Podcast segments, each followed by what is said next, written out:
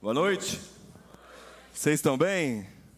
Glória a Deus, gente. Que felicidade. Não acredita no Caio, não, nesse ponto. Ele aí superou a cultura da honra. Cria expectativa naquilo que o Espírito Santo vai ministrar ao nosso coração. Mas pobre eu, gente. Muito bom, estou muito feliz de estar aqui com vocês hoje para nós darmos continuidade à nossa série até que ele venha, até que ele venha. Quais são as coisas, quais são os processos que precisam acontecer até o retorno de Cristo Jesus? Então, por isso, até que ele venha. Nós já pensamos até aqui, basicamente, sobre amar a vinda do Senhor, sobre encher as taças com as nossas orações, sobre os princípios das dores, sobre o estilo de vida de João Batista na semana passada com o Vitor. Quantos aqui estavam aqui semana passada? Pelo amor de Deus, gente. Eu, eu, não sei se vocês têm essas crises, mas depois que eu desliguei a televisão e eu acompanhei de manhã, eu estava aqui à noite em casa, eu fiquei, cara, será que eu sou crente de verdade mesmo? Dá aquela chacoalhada sempre que eu ouço uma, ouço uma ministração que nos confronta muito, isso é bom para que a gente possa se avaliar. Hoje eu queria pensar com vocês sobre o um tema muito, muito importante, que é essencial para o retorno de Cristo, que diz respeito à nossa maturidade enquanto igreja, a nossa maturidade enquanto igreja. Eu coloquei aqui basicamente que até que ele venha, a igreja precisa amadurecer, pois o Senhor se casará com uma noiva madura e não com uma menina imatura. Em Apocalipse 19, nós temos o grande casamento, onde vemos então a noiva amadurecida. Né? É lógico que o princípio do casamento, você que é casado aí, você não casou com uma menina que era nova, você se casou com uma mulher que estava formada, e assim também será o casamento entre Cristo e a sua noiva chamada igreja. Por isso, abre comigo a sua Bíblia aí, 1 Coríntios capítulo 3, versículo 1. E vamos dar início à nossa mensagem então. 1 Coríntios capítulo 3, versículo 1. 1 Coríntios 3, 1. Estou usando a versão NAA, tá bom, gente? Nova Almeida atualizada. 1 Coríntios, capítulo 3, versículo 1. A Bíblia diz. Vou esperar mais um pouquinho.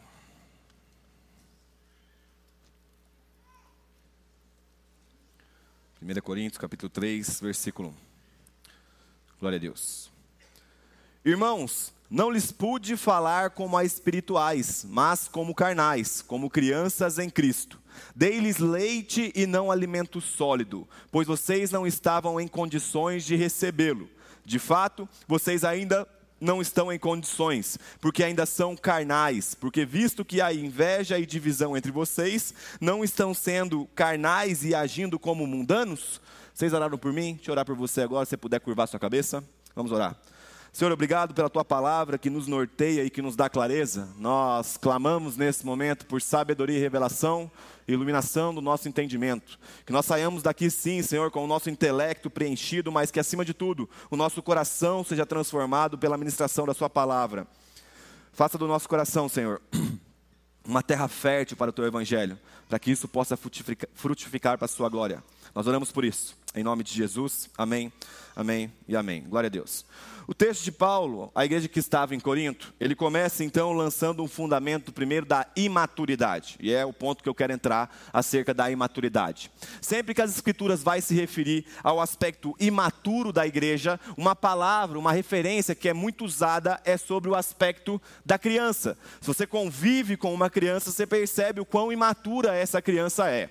Há mais ou menos um mês eu estava lendo um livro de um padre, de um teólogo católico, chamado Rafael Llano Cifuentes, e ele traz três características da imaturidade do nosso tempo, que eu enxergo muito no meu viver por vezes e também ao lado das pessoas que eu estou convivendo, características que às vezes tentam nos roubar do processo da maturidade que o Espírito Santo tem gerado em nós. Por isso eu queria falar com vocês rapidamente as três características da imaturidade antes de nós caminharmos para a maturidade. Aí o que, que acontece? Vocês começam a ver esse nome aqui, ó, aí vocês pensam assim, pô, domingo à noite, fui lá para receber minha bênção, a revelação, a, a, o chu, o que, que o cara me traz? Filosofia. Miserável. Só que eu vou explicar para vocês o que significa esse termo. Então, calma aí no seu coração para você entender e você vai começar a enxergar e perceber como que essas características estão estampadas na nossa geração. Então, a primeira característica, primeira característica, perdão, da imaturidade do nosso tempo ou do tempo em que nós vivemos é o hedonismo permissivista. O hedonismo permissivista. E basicamente, o hedonismo permissivista é o prazer a todo custo, como lei máxima de todo comportamento do ser, isto é, a submissão irrestrita a tudo o que for agradável e me dá prazer imediato. Como uma criança que quer o que é bonito, o que dá um novo prazer, quer agora e não pode esperar. Eu usei um exemplo para explicar isso aqui, que é o meu filho. O Theo, né? Para quem não sabe, eu tenho um filho de dois anos e seis meses. E o Theo, ele quer mamar. Daqui a pouco ele, ele dá um dois nele assim, ele fala, quero mamar. Mamãe mamar, papai mamar, e o mamar dele não é só leite, agora a gente coloca um pouquinho de café. E às vezes a, a água está fervendo ali em cima do fogão. Mas ele desesperadamente começa a falar, eu quero mamar, eu quero mamar. Eu fico com filho, pelo amor de Deus. É cinco minutos, a água ferve. Quatro minutos. E daqui a pouco o papai vai colocar uma mamá para você. Mas ele, como imaturo, como desejo, como alguém que ofega, que tem, que tem anseio pelo prazer imediato, não consegue conter o seu instinto que o leva então a fazer birra, ou a ficar bravo, ou então a espernear no chão, o que é algo natural de crianças. Agora, se a primeira característica da imaturidade do nosso, do nosso tempo é o hedonismo permissivista, a segunda característica é o relativismo moral, que basicamente seria: as escolhas não obedecem um princípio permanente, mas um princípio relativizado para minha conveniência. Sem princípios, falta também o compromisso com valores centrais da vida vida, como integridade, honestidade e fidelidade. Em outras palavras, quando você permite que o seu instinto carnal, os seus anseios, os seus desejos te movam, isso vai fazer com que você supere valores que são inquebráveis na nossa vida. E eu posso dar um exemplo, que é o um exemplo clássico, é quando alguém cai então em adultério ou então em fornicação. O que, que essa pessoa fez? Pelo seu desejo, pelo seu instinto natural, carnal, sexual, ele não conseguiu suportar esse desejo, mesmo não levando em conta que ele estava ou ela estava quebrando a aliança mais nobre que existe entre os seres humanos, que é a aliança matrimonial. E aí você pode pensar comigo, ah, Léo, mas cara, eu não consigo, o desejo é mais forte do que eu. Vou te dar um exemplo. Ontem, eu fui pregar no Rio de Janeiro. E aí eu tava, peguei a ponte aérea Congonhas até é, Santos Dumont. E aí eu estava sentado então na janelinha do avião aqui e tinha um casal do meu lado. Tinha uma mulher, tinha um homem e uma mulher do meu lado. E gente, deu uma vontade absurda de fazer xixi. E aquela hora assim que eu fiquei, meu Deus do céu, cara. Eu não sei se eu tomei muito café, muita água e deu uma vontade absurda. E o meu instinto estava falando o quê? Você tem que fazer xixi. Você tem que fazer xixi. Você tem que fazer xixi. Aí você imagina quão ridículo seria naquele momento eu falar assim: ó, tô nem aí com vocês, eu preciso fazer xixi, eu vou fazer xixi aqui mesmo. Isso revela uma certa imaturidade da minha parte, um esquecimento que eu sou um ser humano dotado de faculdades mentais e do Espírito Santo que me ajuda a domar o meu instinto que por vezes me leva a pecar. Então não dá para a gente usar como desculpa o instinto para que a gente venha pecar. Porque nesse momento, ainda que você está com vontade de fazer xixi ou cocô, você não vai fazer no meio de nós. Porque você tem uma faculdade chamada raciocínio, educação. Você tem algo chamado ética, moral, que te priva de libertar os seus desejos de qualquer forma nesse ambiente.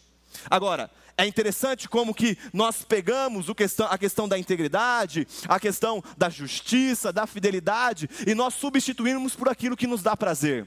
E aí você estabelece um compromisso, não, vou fazer uma dieta aqui, vou cuidar da minha saúde, e aí quando você está diante daquele, daquela parmegiana, você quebra a sua palavra com você mesmo. E você começa a relativizar os princípios que você mesmo estabeleceu na sua vida. E quantas coisas horríveis nós vemos acontecendo por aí, por conta de homens e mulheres que não conseguem controlar os seus instintos. E vivem totalmente por eles, não permitindo que o padrão norteador da vida deles seja o valor central que deve reger a cada um de nós. Então, hedonismo permissivista, essa busca por prazer imediato, eu quero, eu quero, eu quero, eu quero agora, e até interessantes comerciais, até antigamente, agora acho que não tem muito, né? Eu nem assisto muita TV. Tem um comercial, de, da, da, se não me engano, era da Skoll, que ficava lá, experimenta, experimenta. Quem não bebia, gente, olhava para aquele negócio correndo, você falava, meu Deus, me sinto até pecador ali, porque deu desejo de beber aquele negócio. Por quê? Porque o nosso instinto é estimulado por diversas coisas que estão ao nosso redor, ainda que isso supere os nossos valores.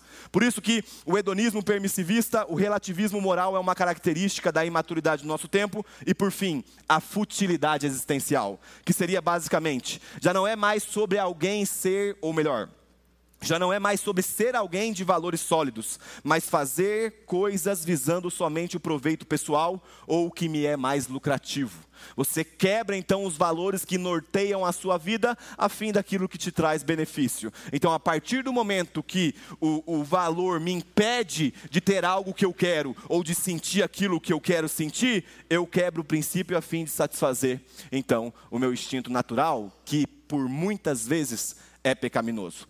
E essas são as características que o padre, que o teólogo católico, talvez você não goste de padre, mas ele é padre também, então não adianta nada.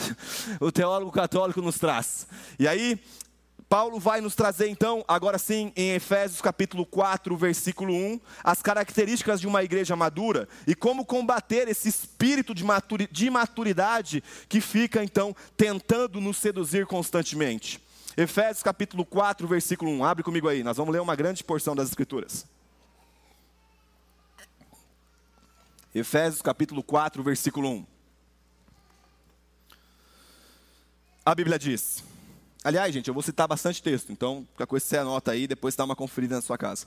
Efésios capítulo 4, versículo 1, a Bíblia diz: Por isso eu, o prisioneiro no Senhor, peço que vocês vivam de maneira digna da vocação a que foram chamados, com toda humildade, mansidão e com longanimidade, suportando uns aos outros em amor, fazendo tudo para preservar a unidade do espírito e o vínculo da paz.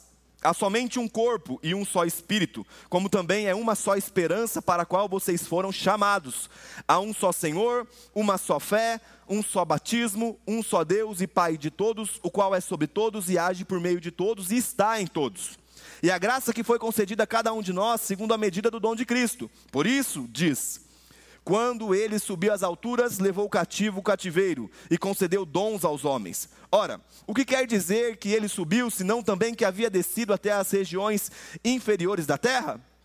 Aquele que desceu é também o mesmo que subiu acima de todos os céus para encher todas as coisas. E ele mesmo, no caso Cristo, concedeu uns para apóstolos, outros para profetas, outros para evangelistas e outros para pastores e mestres, com vista ao aperfeiçoamento dos santos, para o desempenho do seu serviço, para a edificação do corpo de Cristo, até que todos cheguemos à unidade da fé e do pleno conhecimento do Filho de Deus, ao estado de pessoa madura à medida da estatura da plenitude de Cristo, para que não sejamos mais como crianças, arrastados pelas ondas e levados de um lado para o outro por qualquer vento de doutrina, pela artimanha das pessoas e pela astúcia com que induzem ao erro, mas seguindo a verdade em amor, cresçamos em tudo naquele que é a cabeça, Cristo, de quem todo o corpo bem ajustado, consolidado pelo auxílio de todas as juntas, segundo a justa cooperação de cada parte,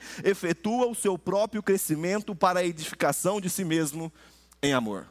Glória a Deus. Esse texto aqui, né, tipo assim, glória a Deus, vamos orar e vamos embora. Só, já é uma pregação sozinha. O texto de Efésios, eu vou te dar um, só um contexto. A carta que Paulo escreve então à igreja que estava em Éfeso, provavelmente seja uma das cartas da prisão, quando Paulo estava preso em Roma, é basicamente um manifesto. Um manifesto em prol da igreja. Tanto que o tema central da carta de Paulo aos Efésios vai ser a natureza, a essência da igreja, a vocação da igreja e também a missão da igreja. Então aqui o apóstolo Paulo se refere a nós como igreja com alguns termos. E eu poderia citar, primeiro, um corpo um templo espiritual, uma cidadania, uma família e uma noiva. E esse capítulo 4, especificamente, vai trabalhar acerca da maturidade do corpo de Cristo. E aí eu posso dar um exemplo, só para você entender o que eu quero falar quando eu falo maturidade. Como que nós, quais são os parâmetros, quais são os parâmetros para nós definirmos um homem maduro? Né? Então vamos supor assim, tem, tem, você olha para um menino, para um jovem, para um adolescente, você fala, cara, isso aqui é imaturo. Aí você olha para um homem e fala, esse é maduro. Quais são os parâmetros que nós estamos usando para discernir entre aquele que é imaturo e aquele que é maduro? Aí você pode falar, pô, Léo, a estatura corporal. Ele é um pouco mais alto, um pouco mais forte, um pouco mais cheio, enfim. E aí você pode pensar, não, não, ele tem barba. Né? O cara que tem barba e você percebe que está chegando então a maturidade como pessoa. Não, não, o cara paga boleto. Então o homem que paga boleto é maduro. Se for isso, gente, sou o homem mais maduro que vocês vão ver na vida de vocês. Eu, eu pago boleto, hein, gente? Mas glória a Deus. Então, quando nós vamos definir parâmetros para avaliar se um homem é ou não é maduro, nós definimos de acordo com alguma perspectiva. E para nós nos avaliarmos enquanto igreja de Cristo Jesus, nós precisamos usar algum parâmetro para, para pensarmos, para refletirmos se somos maduros ou se não somos maduros. Então eu queria olhar para as Escrituras, que é o padrão normativo, o padrão que dá direção a nós como igreja para avaliarmos e vermos se nós estamos sendo uma igreja madura de fato. E nesse momento, eu não queria que você pensasse na igreja global na igreja do Brasil, do, do, do, mundo. Não, não. Vamos pensar enquanto igreja local, família de Zascope, porque lá no final vocês vão ver qual que é a contribuição escatológica, aí sim, na igreja global. Então eu queria pensar com vocês hoje, basicamente, três evidências de uma igreja madura. Três evidências de uma igreja madura. Gente, vão interceder pelo ar-condicionado. Misericórdia, daqui a pouco eu estou molhado aqui. Mas já estou molhado, né? Três evidências de uma igreja madura. E a primeira está lá no texto de Efésios, capítulo 4, versículo 13 até o 15. Eu não vou fazer um sermão expositivo, que é quando nós vamos discorrendo acerca do texto de cima para baixo. Eu vou fazer um sermão textual, onde nós vamos andar por essa perícope, por esse trecho especificamente, vendo então as evidências de uma igreja madura. E a primeira evidência está no versículo 13 até o 15 do capítulo 4 de Efésios. E Paulo diz: Até que todos cheguemos à unidade da fé, do pleno conhecimento do Filho de Deus, ao estado da pessoa madura, à medida da estatura de Cristo, para que não mais sejamos levados como crianças, arrastados pelas ondas e levados de um lado para o outro por qualquer vento de doutrina, pela artimanha das pessoas, pela astúcia com que induzem ao erro, mas seguindo a verdade em amor, cresçamos em tudo naquele que é o cabeça, Cristo Jesus. Então presta atenção. A primeira evidência, vou falar bem devagarzinho, que de manhã eu acho que eu falei um pouco mais rápido. A primeira evidência de uma igreja madura é que ela é uma igreja fundamentada. Paulo vai falar para a gente aqui acerca da imaturidade primeiro, antes de entrar na maturidade em si. E os exemplos, a analogia que o, que o apóstolo Paulo usa para falar acerca da imaturidade são dois. Primeiro, arrastados pelas ondas, que seria um barco em meio ao mar sem direção. Sabe quando você vê alguém que está lá numa tempestade no meio do mar e o barco está sendo chacoalhado para cá e para cá e ele não consegue ser levado para uma direção específica, mas ele é levado por aquela circunstância? Esse é o primeiro exemplo da imaturidade. O segundo exemplo que o apóstolo Paulo nos traz é levados de um lado para o outro por qualquer vento. E o exemplo aqui é uma folha jogada ao vento. Sabe quando está uma tempestade, um vendaval, aí você pega uma folha e joga ela e ela é levada de lá para cá?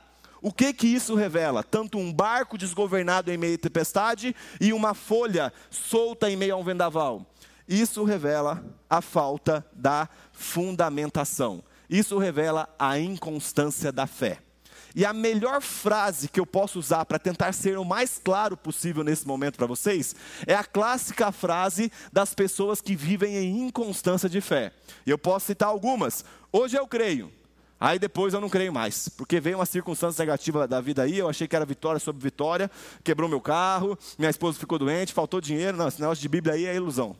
A sua fé é condicionada às circunstâncias da vida, e isso revela imaturidade. Um outro exemplo, hoje eu tenho compromisso com Cristo, depois não tenho mais. Isso revela, então, inconstância de fé e inconstância na sua decisão. Agora pausa. É normal, gente, é muito normal, nós sermos crianças em um determinado período da nossa fé. Tanto que a Bíblia vai se referir a nós quando nós nascemos de novo, como nascidos de novo. Então, quando você pega um bebê, uma criança, você percebe que ela tem a, esta, a estação da sua infantilidade, da sua imaturidade, e isso é normal. Eu lido, eu discipulo homens que são maduros na fé, que têm até mais tempo de convertido do que eu, e eu lido também com homens que acabaram de nascer de novo. E eu percebo que por conta da sua novidade de vida, por vezes ele é levado por esse vento de doutrina, por esse navio que está solto no mar. E não tem problema você ser uma criança, desde que isso seja somente uma estação da sua vida na fé. O problema tá é quando o cara ou a irmã tá 60 anos, 40, 30, 10 anos na igreja e não saiu desse estado de criança. Isso revela a imaturidade da nossa parte, porque um ambiente saudável produz o crescimento naturalmente. Aí eu vou te dar um exemplo para você entender melhor. Hoje, hoje pela manhã, a gente estava aqui e aí fazia muitos, cara, sério, faz sei lá, pelo menos um ano que o Theo não dorme em um ambiente aberto assim, em horário variado do dia dele. Ele tem um horário certinho para dormir. Aí hoje do nada estava Ellen e eu sentado ali, ele encostou nela e dormiu. Eu falei, nossa, é que ele tá também meio gripadinho, pode ser por isso. E aí eu, eu olhei para Ellen assim e falei, nega, dormiu. Aí ela dormiu e tal. Aí de repente ele deu um despertadinho assim, e aí ele veio então é, dormir no meu colo. E nisso eu sentei. Aí eu falei assim, cara, ou esse menino está mais pesado ou eu estou mais fraco. Porque fazia muitos anos que eu não dormia com ele naquela posição de bebê. E eu estava vendo o Robson com a Vanessa, né, que estão com duas gêmeas é, recém-nascidas, e o Rob segurando com o braço ali e tal. E eu falava, nossa, fazia muito tempo que eu não fazia o Theo dormir dessa forma, porque agora a gente deita junto para dormir e ele dorme do meu lado. E aí eu peguei ele, eu falei, nossa, que peso dessa criança. Ele cresceu. Por que, que ele cresceu? Porque ele está vivendo em um ambiente de uma família que é saudável, através do alimento, através do investimento dos pais e coisas do tipo. Escuta o que eu vou te dizer, gente pela graça, pela enorme graça, pela abundante graça de Deus. Eu tenho viajado para alguns lugares para pregar o Evangelho. E eu tenho visto muita realidade que eu não posso declarar como uma realidade saudável. Mas eu posso falar, como parte dessa igreja, também como parte da liderança dessa igreja, que nós estamos vivendo em um ambiente saudável. A grande questão é que, se estamos em um ambiente saudável, por que, que você não está amadurecendo? Se o amadurecimento é um processo natural de um ambiente saudável. Uma criança não vai ser criança para sempre. Sabe que qual, qual é o meu maior medo? Eu com 30 anos, eu, na verdade, o Theo com, perdão, o Theo com 30 anos, vou fazer 30 já o ano que vem. O Theo com 30 anos de idade, olhando para mim e falar, o pai, tem como o senhor fazer eu dormir aí? mano, sai para lá, cara. Dá licença. Vai, vai, vai para lá, mano. Fico imaginando isso. Só que sabe qual é o problema? Quantas vezes você vem aqui na frente pedindo para os pastores, para os líderes, para os diáconos orar pela mesma coisa que faz dois anos que não tem capacidade de vencer? E nós esquecemos que nós somos levantados todos como sacerdotes do Deus Altíssimo.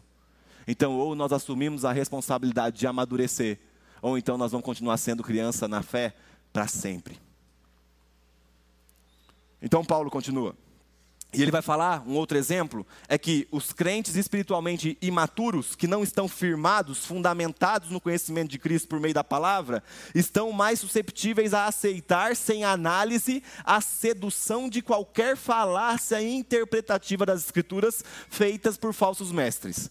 E sabe, eu acho que por, por questão de vocação, por questão do, do que queima no meu coração, do que Deus colocou, que é o ensino da palavra, às vezes eu estou olhando o Instagram, aí passa um Reels, eu vejo uns pregadores Aí, gente, eu começo a suar, igual eu estou suando assim, ó. Só que sentado em casa. Eu falo, não, não é possível que o cara interpretou desse jeito, cara. Não, não, não. Não, não é possível que o cara falou isso, porque é pegar a Bíblia e distorcer de uma forma absurda. Só que de verdade, até me entristece ver esses caras pregando talvez coisas absurdas acerca das Escrituras. Mas o que me entristece mais é a nossa incapacidade de discernir o verdadeiro do falso evangelho.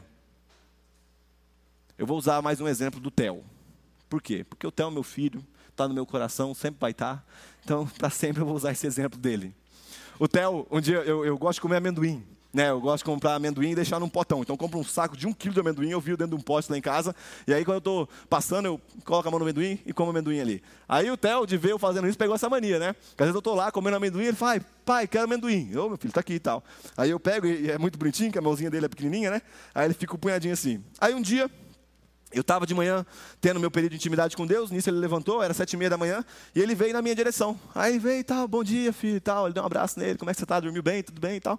E ele saiu, então pegou o carrinho dele e ficou brincando do meu lado. Do nada, eu vi que tinha um amendoim no chão. Provavelmente eu peguei um dia correndo, caiu, eu não vi. O que, que o Theo fez? Pegou e foi colocar na boca. Na hora que ele foi colocar na boca, eu falei, filho, não pode comer.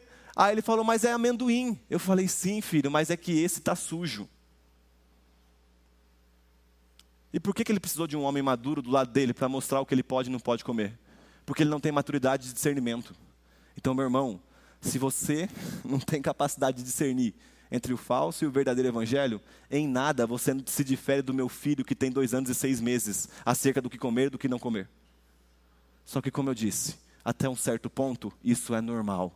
O que não pode é permanecer por 5, 6, 7, 8, 9, 10, 11, 20 anos e você na mesma situação, colocando o pregador A, que tem qualidade na sua, na sua pregação, na, no, seu, no, seu, no seu teor bíblico, na sua fundamentação nas Escrituras, e o pregador Y, que só prega para satisfazer os seus ouvidos e desejos pecaminosos. Então, cuidado, porque a imaturidade da igreja pode causar consequências profundas no nosso relacionamento, tanto com Deus e quanto irmãos também. Por isso que Paulo vai falar que os irmãos de Bereia, de Bereia eram nobres. Os bereianos eram nobres. Ele fala em Atos capítulo 17, versículo 11.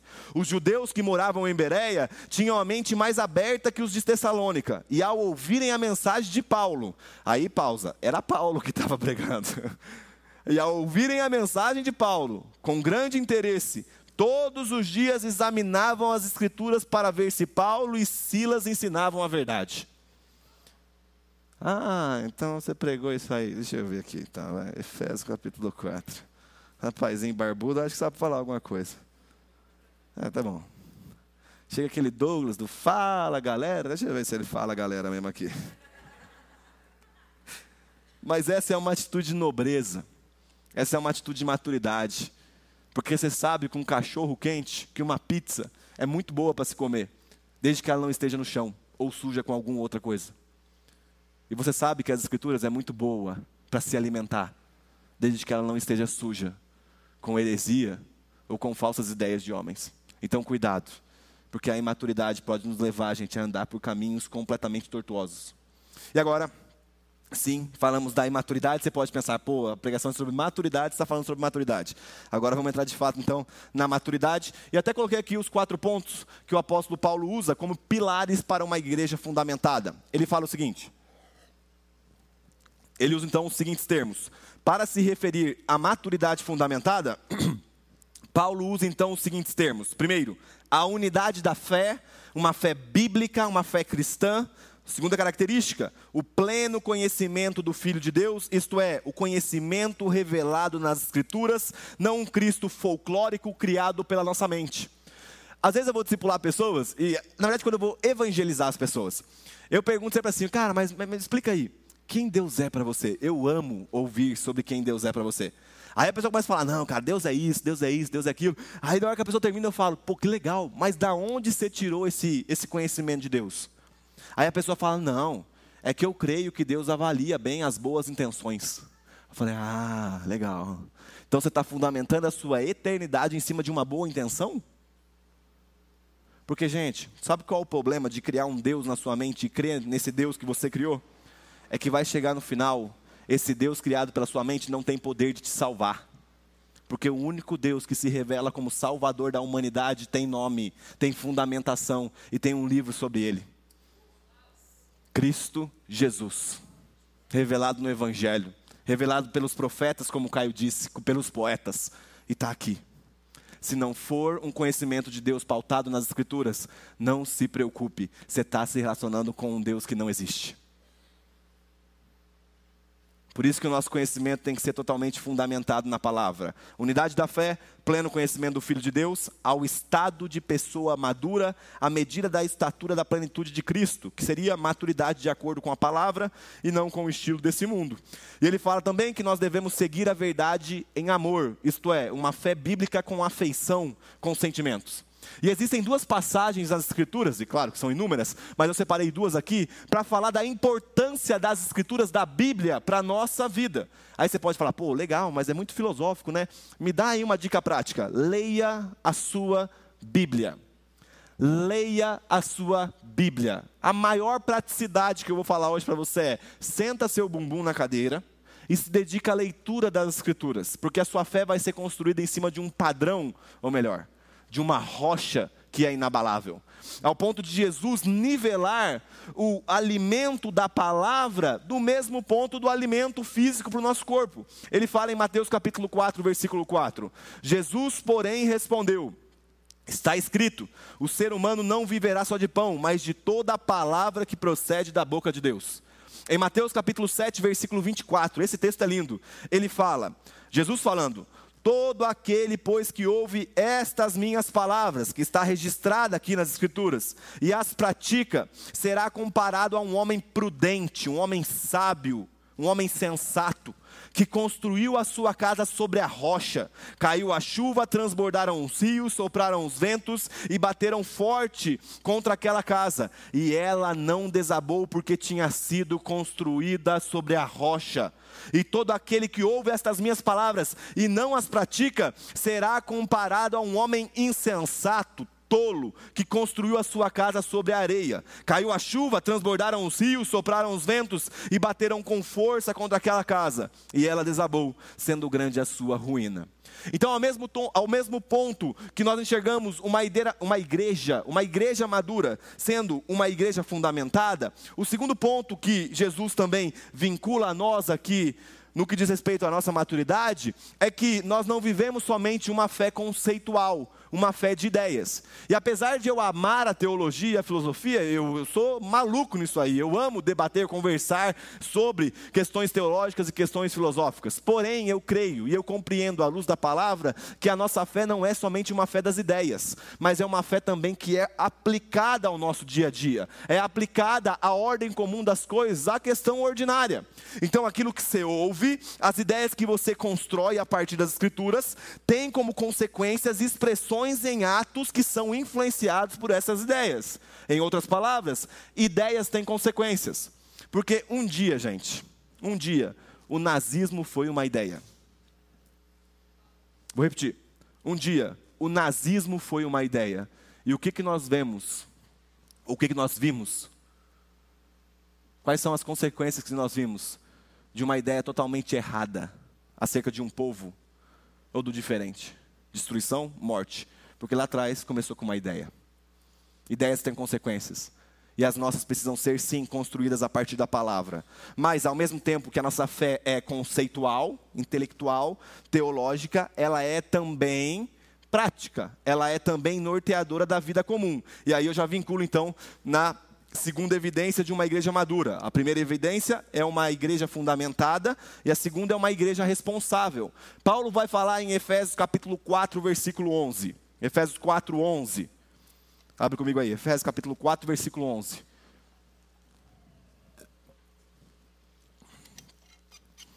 Paulo fala o seguinte: E ele mesmo concedeu uns para apóstolos, outros para profetas, outros para evangelistas e outros para pastores e mestres, com vista ao aperfeiçoamento dos santos, para o desempenho do seu serviço, para a edificação do corpo de Cristo. Então, como eu disse, a maturidade consiste em ser uma igreja fundamentada na palavra, mas também em ser uma, uma igreja responsável, responsável por aquilo que Cristo a confiou. John Stott, um grande pregador inglês, ele vai falar o seguinte: o ministério não é. O, o vou tentar. O, o serviço na igreja, o ministério nesse aspecto, o serviço na igreja, não é somente para uma elite clerical. Não é só para padres, pastores, diáconos, profetas. Não, não, não. Não são só para esses. O ministério é uma vocação privilegiada de todo o povo de Deus. Então, o ministério é nosso.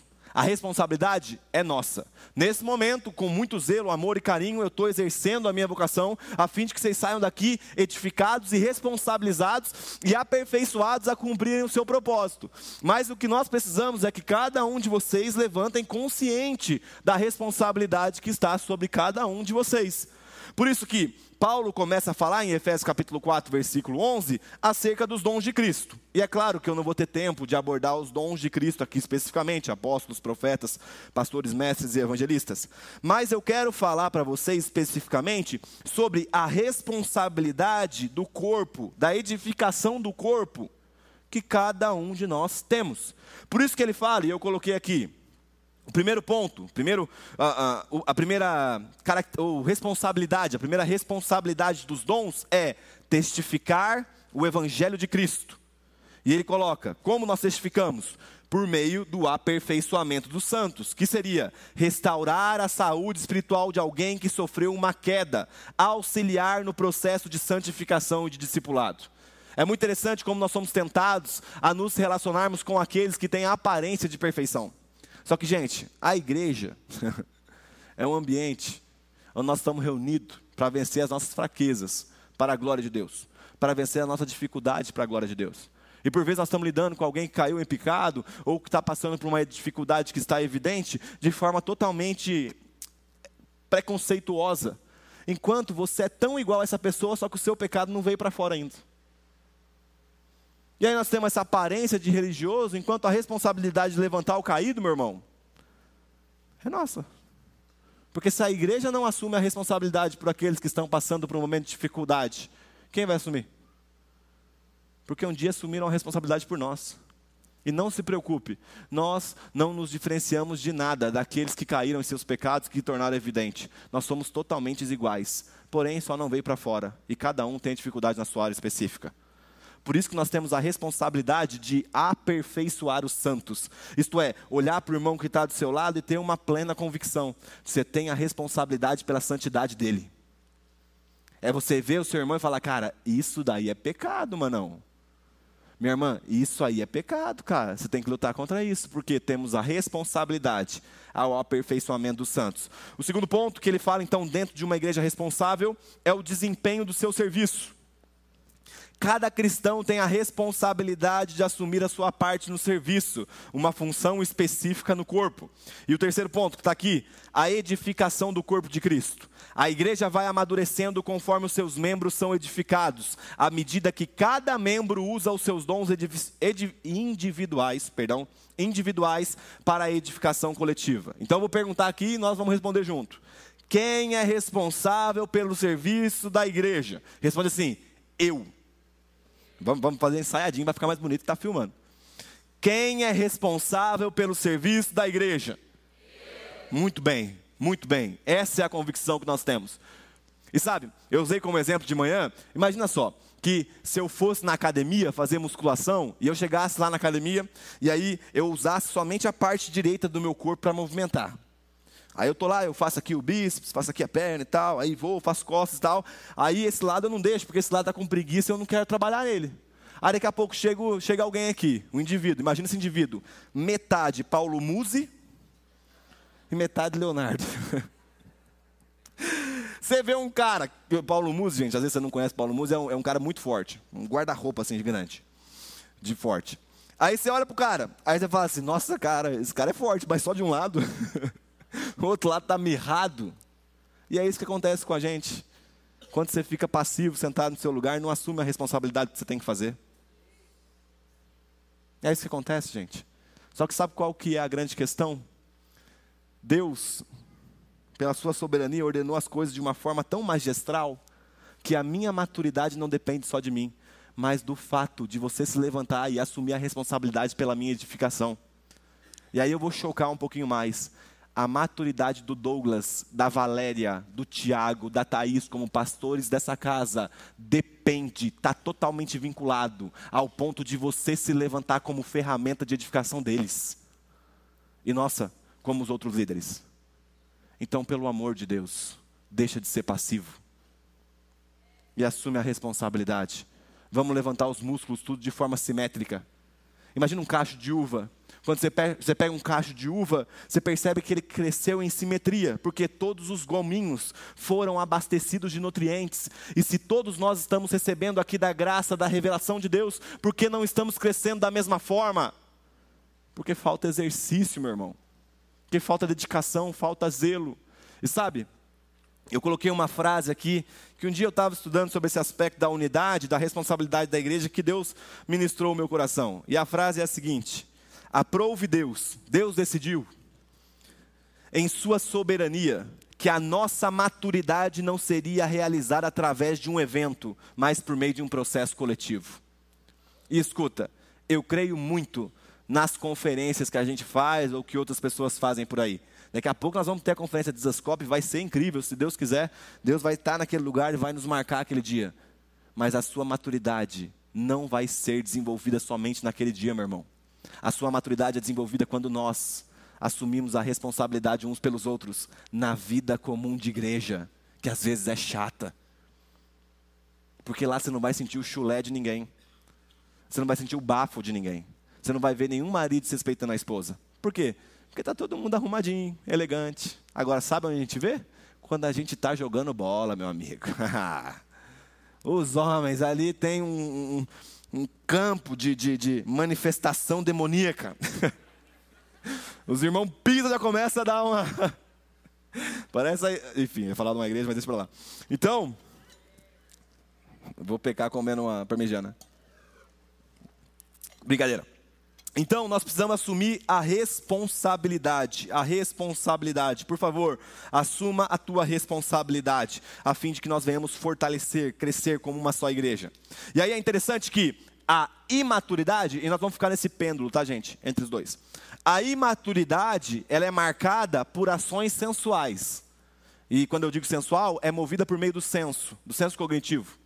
Então, a imaturidade é marcada por ações sensuais. Isto é, de acordo com o que eu sinto. É a clássica frase. Essa daqui é clássica.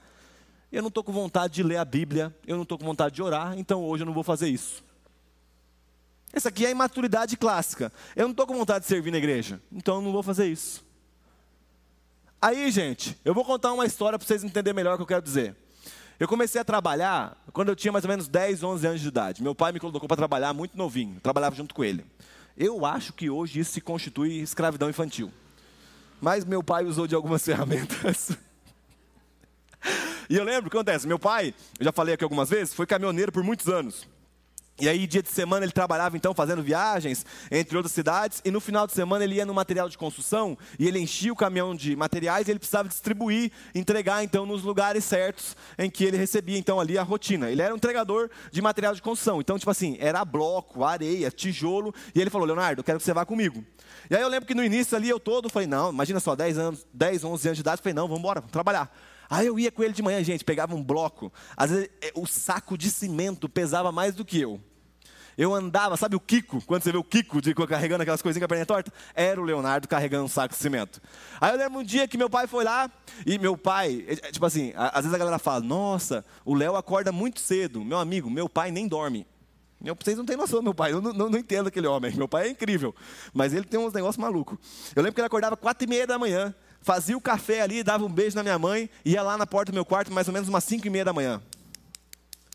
Leonardo, Leonardo, meu pai é, é gentil igual uma pedrada. Leonardo, bora trabalhar. Ah, eu lembro de um dia específico, gente. Um dia específico em que ele bateu na porta, eu, novo ali e tal, cansado. Falei, ah, pai, hoje eu não quero não, pai. Ele falou, não, bora, bora, tem que trabalhar. Aí, sabe quando você dá uma resposta para os seus pais, que você pensa, por que, que eu fui falar isso? E nesse dia eu dei uma resposta, que me marcou até hoje. Eu lembro que eu falei assim, pai, eu não vou não, pai, eu não tenho conta para pagar. Na criança de 10 anos, de 10, 11 anos de idade, gente. Eu lembro que meu pai abriu a porta do meu quarto. Ele olhou para minha cara e falou: Levanta da cama. Porque eu não estou te criando para ser um pagador de conta. Estou te criando para ser um homem. E esse trabalho vai te trazer responsabilidade. Escuta o que eu vou te dizer, meu irmão. E tudo que eu vou falar a partir de agora não é para minha glória, é para o meu pai. É para que o meu pai seja visto com bons olhos.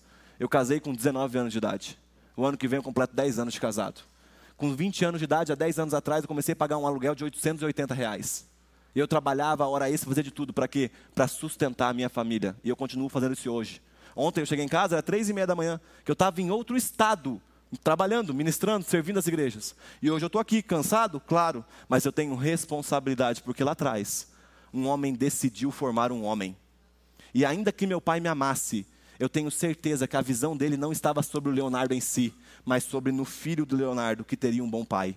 Só que qual que é o nosso problema? Nós estamos reunindo para formar um monte de filho ou bom filho. E o bom filho, meu amigo, não tem responsabilidade com nada. O que, que falta para nós? Levantar e assumir a responsabilidade de formar bons pais e boas mães no nosso meio para que, independente da idade, a pessoa olhe e fale: Isso daqui é minha responsabilidade. Quer, quer tenha eu vontade, quer não tenha, eu vou fazer, porque eu estabeleci como responsabilidade. E essa é a grande questão, gente. Vivemos numa geração totalmente imatura. Que se move, ah não, hoje não quero orar não. Ah não, hoje não quero ler não. Ah não, hoje não quero ir trabalhar. Gente, já imaginou meu pai responsável por três filhos? Meu irmão já, já tinha nascido e eu tenho uma irmã. Pela minha mãe, pensando: ah, você não vai? Ah, eu também não vou nada. vou dormir aqui. Ele não tinha essa opção, porque tinha gente que dependia dele naquele momento. Escuta, você não tem opção de ficar sentado, meu irmão. Tem gente que depende de você nesse momento. Depende da tua responsabilidade. Se a imaturidade é marcada por ações sensuais, a maturidade é marcada por ações de convicção de fé. Isto é, eu ajo de acordo com o que eu creio, com os meus princípios. Basicamente a frase seria: ainda que sem vontade, cumprirei a minha parte de responsabilidade por conta da minha aliança com Deus e com os meus irmãos. Isso aqui é maturidade. É você chegar um dia aqui cansado e você está lá cuidando dos carros. E um dia você chegar aqui cansado, e, e, escuta o que eu vou te falar, que nesse momento tem pessoas responsáveis ao nosso redor. Para você estar tá sentado nessa sua cadeirinha aí, que é muito confortável e gostosa, teve alguém que limpou, teve alguém que organizou, tem alguém que está cuidando do seu filho, tem alguém que está olhando seu carro lá fora, tem alguém que está provendo essa luz, tem alguém que está lá atrás, mexendo no áudio, no vídeo, tem alguém que tocou, porque todos assumiram a responsabilidade. Então, pelo amor de Deus, faz alguma coisa. Só não fica parado, sentado aí. Porque nesse momento você está sendo servido, e isso é muito bom. Agora, melhor do que isso, é assumir a responsabilidade de servir. Independente da área, meu irmão. Você está fazendo para a glória de Deus e para o cuidado do seu próximo. Talvez ninguém está te vendo. Mas eu te garanto, cara, que os olhos do Senhor estão sobre nós. E pensando, meu filho amadureceu. Sabe quando que eu vou ficar feliz? É claro quando o Theo crescer. Eu quero ver meu filho crescer. Mas é quando ele chegar lá em casa com meu neto. E aí meu neto no colo sorrindo, eu com uma nora sorrindo, e eu olhando e falando: cumpri o propósito. Formei um homem que assumiu a minha responsabilidade. Formei alguém que é semelhante ao meu pai. O meu maior exemplo de homem que eu tenho para minha vida, graças a Deus, graças a Deus pelo meu pai. Graças a Deus por isso. Cabe a nós assumirmos a nossa parte de responsabilidade. Ao ponto, gente, de que a nossa fé, vou, já estou terminando. Estou terminando, não. É, é, é, é, enfim, é fake news. Toda vez que o pregador falar isso, não acredita, tá bom? É, não é verdade. Não é mentira, mas também é, é fake news. A gente lê um texto, se você está aqui nos visitando pela primeira vez, a gente lê um texto no final do culto, que é Mateus capítulo 28, versículo 18. Jesus, aproximando-se, falou-lhes dizendo: Toda autoridade me foi dada no céu e na terra, portanto, vão e façam discípulos de todas as nações, batizando eles em nome do Pai, do Filho e do Espírito Santo, ensinando a eles a guardarem todas as coisas, e eis que eu estou com vocês todos os dias até o fim dos tempos. Aí a gente grita: Maranata, amém, glória a Deus. Você formado faz assim com a mão e vai embora, e não tem problema, que é o meu caso, levanta a mãozinha assim e tal. Só que qual é a grande questão? Nos falta interpretação bíblica, nos falta entendimento bíblico. E quando eu digo que nos falta entendimento bíblico, não é por conta do Douglas, do Tiago ou cada um de nós que encerra o culto. É na nossa parte de entendimento das Escrituras. Porque o texto diz, eu vou ler vagarosamente para você entender. O texto diz, Mateus 28, 18: Jesus, aproximando-se, falou-lhes, dizendo: presta atenção, é Jesus, o Cristo, o Filho de Deus, ressurreto. Nesse momento, ele já tinha ressuscitado. Toda a autoridade me foi dada no céu e na terra. No nosso jargão moderno, Jesus dá uma carteirada. Tá. Gente, toda a autoridade me foi dada no céu e na terra. E aí ele complementa: portanto, vão e façam discípulos de todas as nações, batizando eles em nome do Pai, do Filho e do Espírito Santo, ensinando-os a guardar todas as coisas que tenho ordenado a vocês, e eis que eu estou com vocês todos os dias até o fim dos tempos. É um imperativo. E Jesus está impondo, está ordenando algo. Deixa eu te perguntar uma coisa. Quanto tempo da sua semana você se dedicou essa semana para discipular alguém? Porque se você não dedicou nada, será que você entendeu que isso aqui é um mandamento do nosso Senhor? Ou nós estamos simplesmente declarando algo como se fosse um mantra? Porque isso aqui, gente, tem tanta importância quanto não matarás, não roubarás, não darás falso testemunho, não adorarás outros deuses, não, não, não roubarás. Tamanha a importância do texto, é um imperativo. Jesus está impondo, ordenando, não é uma sugestão, ó, caso vocês consigam, depois do trabalho, né? Eu sei que tem um futebol, uma academia que rola aí também de vez em quando, aí vocês discipulam alguém. Não, é uma ordenança, vão pelo mundo e preguem o evangelho a toda criatura. Quantas pessoas você discipulou essa semana? Gente, quantas pessoas você teve a capacidade de fazer uma ligação e perguntar: e aí, mano, como é que você está? Será que a gente entendeu o que é realmente ser uma igreja responsável? E o terceiro e último ponto, agora é verdade, estou encerrando. Se a primeira evidência de uma igreja madura é uma igreja fundamentada, a segunda evidência é uma igreja responsável, a terceira evidência é a igreja unida em amor. Em Efésios capítulo 4, versículo 1, aí nós voltamos no texto, Paulo diz o seguinte: Por isso eu, prisioneiro no Senhor, peço que vocês vivam de maneira digna da vocação que vocês foram chamados, com, tudo, com toda a humildade, mansidão e com longanimidade, suportando uns aos outros em amor, fazendo tudo para preservar a unidade do Espírito no vínculo da paz. Então, o apóstolo Paulo fala que para nós vivermos unidade da igreja em amor, existem cinco características. Cinco características, eu vou citar rapidamente. Primeiro, ou melhor, cinco qualidades. Cinco qualidades, tá bom? Primeiro, com toda humildade, que seria o reconhecimento da dignidade e do valor das outras pessoas, a mentalidade que houve em Cristo de esvaziar a si mesmo, tornando-se um servo, isto é, o meu próximo tem valor.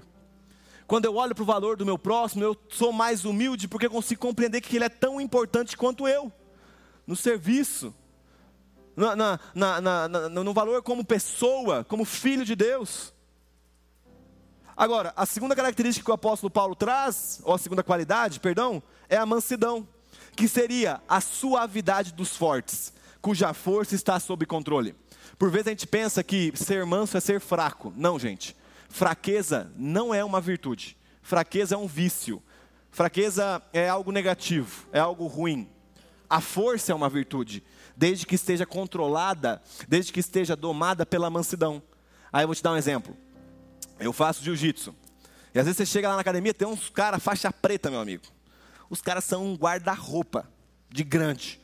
E os malucos são totalmente mansos. Os caras é uma arma, pode nos matar a qualquer momento. E os caras gigantão, fortão assim, e aí vão rolar, eu, eu sou faixa azul. E aí eles vão rolar com a gente, que é menos graduado, e é muito interessante que eles não usam sua força, eles não explodem por cima da gente, dando tudo que eles têm. Eles sempre deixam a gente movimentar.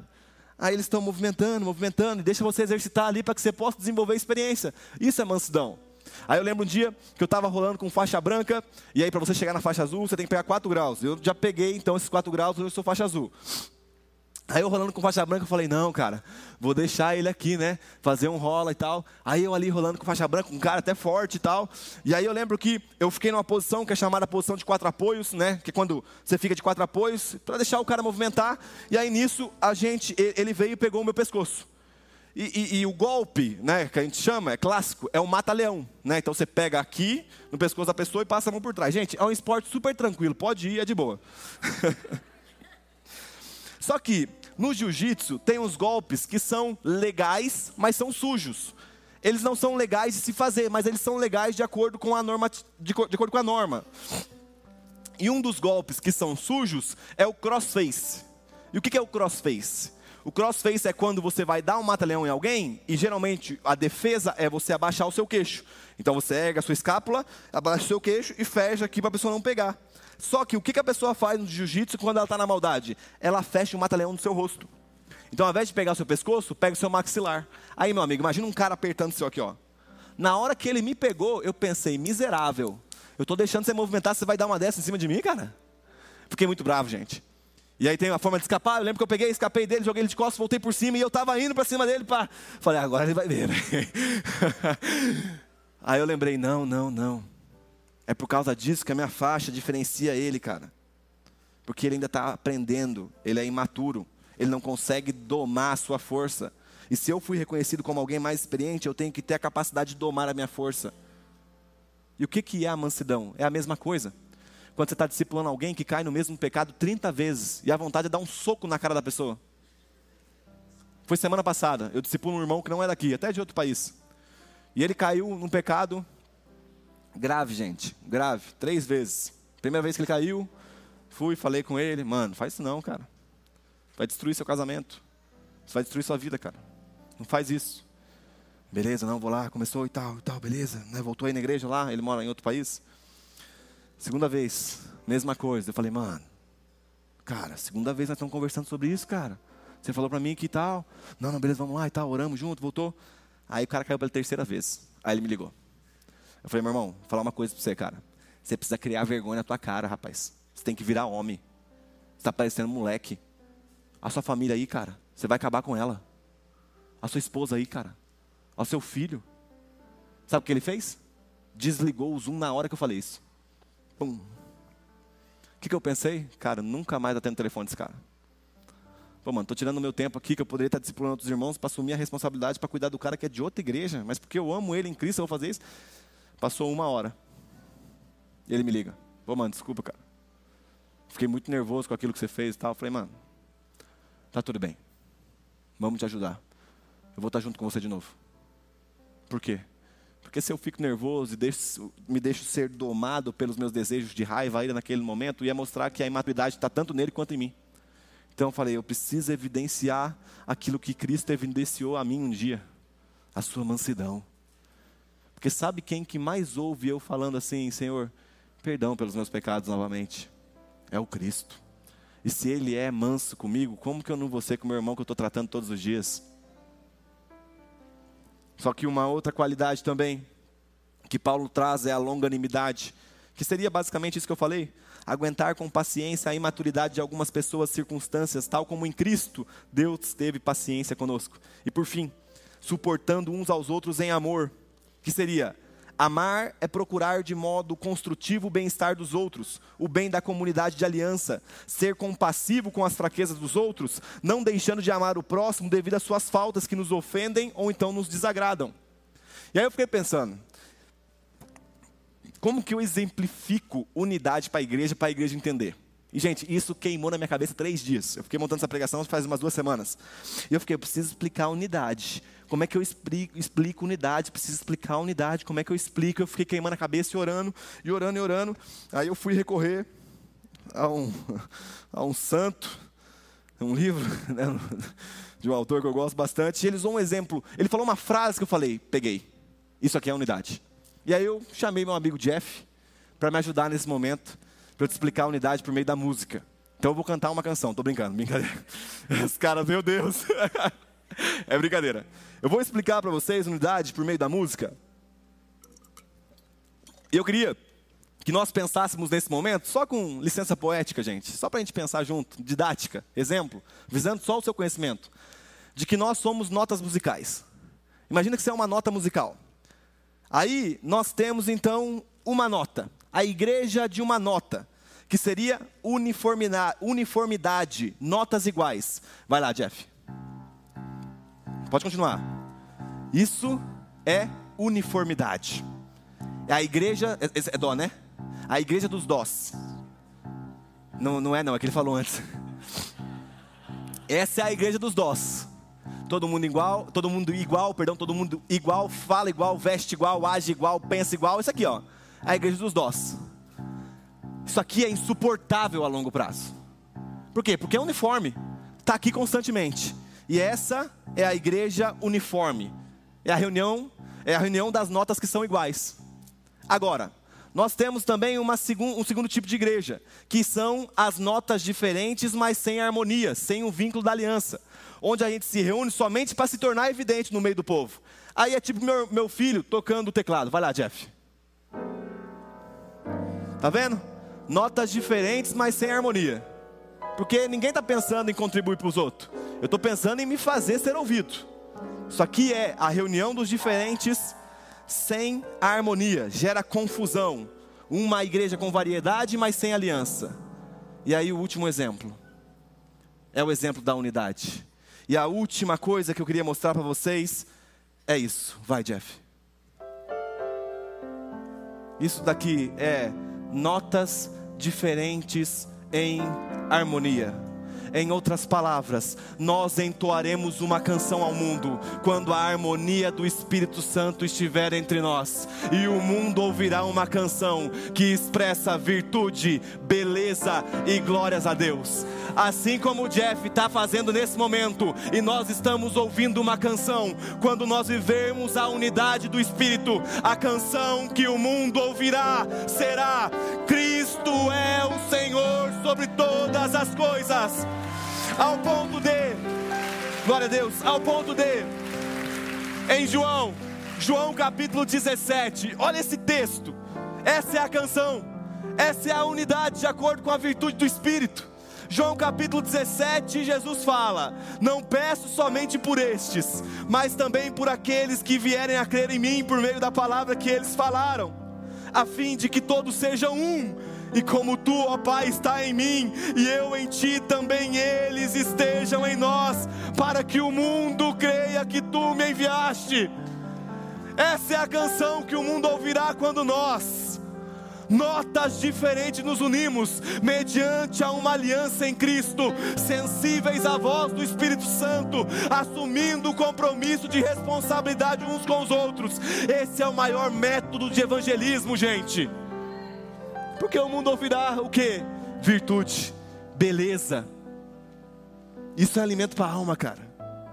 Só que eu ouso dizer que mais belo do que talvez uma composição de Beethoven, é a unidade da igreja ao mundo. É quando eles olharem para a gente e falar, cara, tem virtude, cara, tem nobreza, cara, alimenta a gente de alguma forma, mexe comigo, porque Jesus continua a sua oração. Eu lhes transmiti a glória que me deste, para que sejam um, como nós somos, eu neles, tu em mim, a fim de que sejam aperfeiçoados na unidade, para que o mundo conheça que tu me enviaste e o amaste, como também amaste a mim. Essa é a unidade da igreja, gente.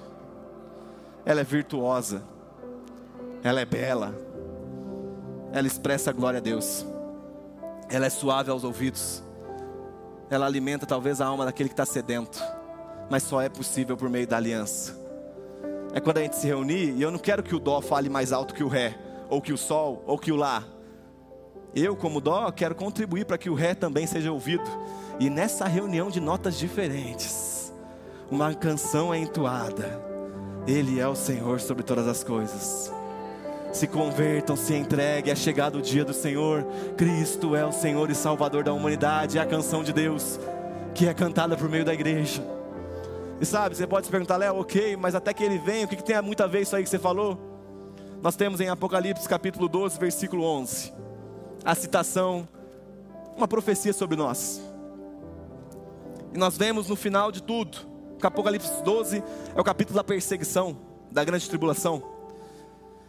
E João, de forma magistral, escreve: Eles, a noiva madura e unida, venceram por causa do sangue do Cordeiro, isto é, a fé fundamentada em Cristo e na sua obra salvífica relatada nas Escrituras.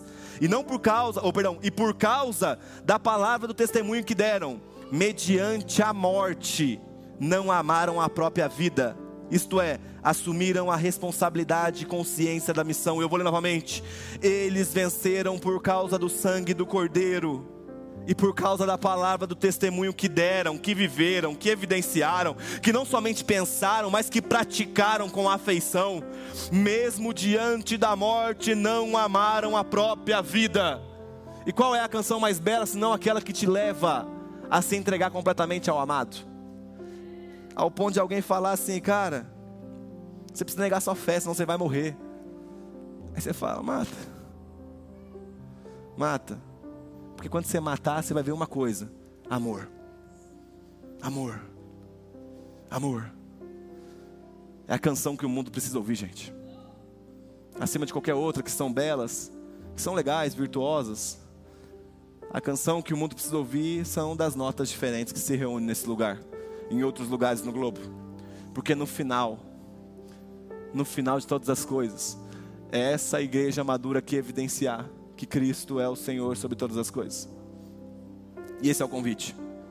Talvez você está entre nós e você é uma nota que quer destoar. Ou você está brigado com alguma nota aí, está faltando som, meu irmão. Ou você está negligenciando, está deixando, ah, tirando da gente o privilégio de ouvir aquilo que você tem para dar no meio do corpo. Só que para nós amadurecer, a gente precisa de cada um de vocês. Então assuma a tua responsabilidade. Se fundamente nas escrituras. E vamos viver igreja de verdade, gente. Unidade em amor. Contribuindo uns aos outros na formação, no crescimento, assumindo a responsabilidade, gente. Sermos pais e mães dessa parada. Não filhos que acabam vão embora correndo. Pai, a mãe sempre está aqui perguntando: como é que eu posso contribuir mais? É responsável. Fica de pé no seu lugar, vamos orar.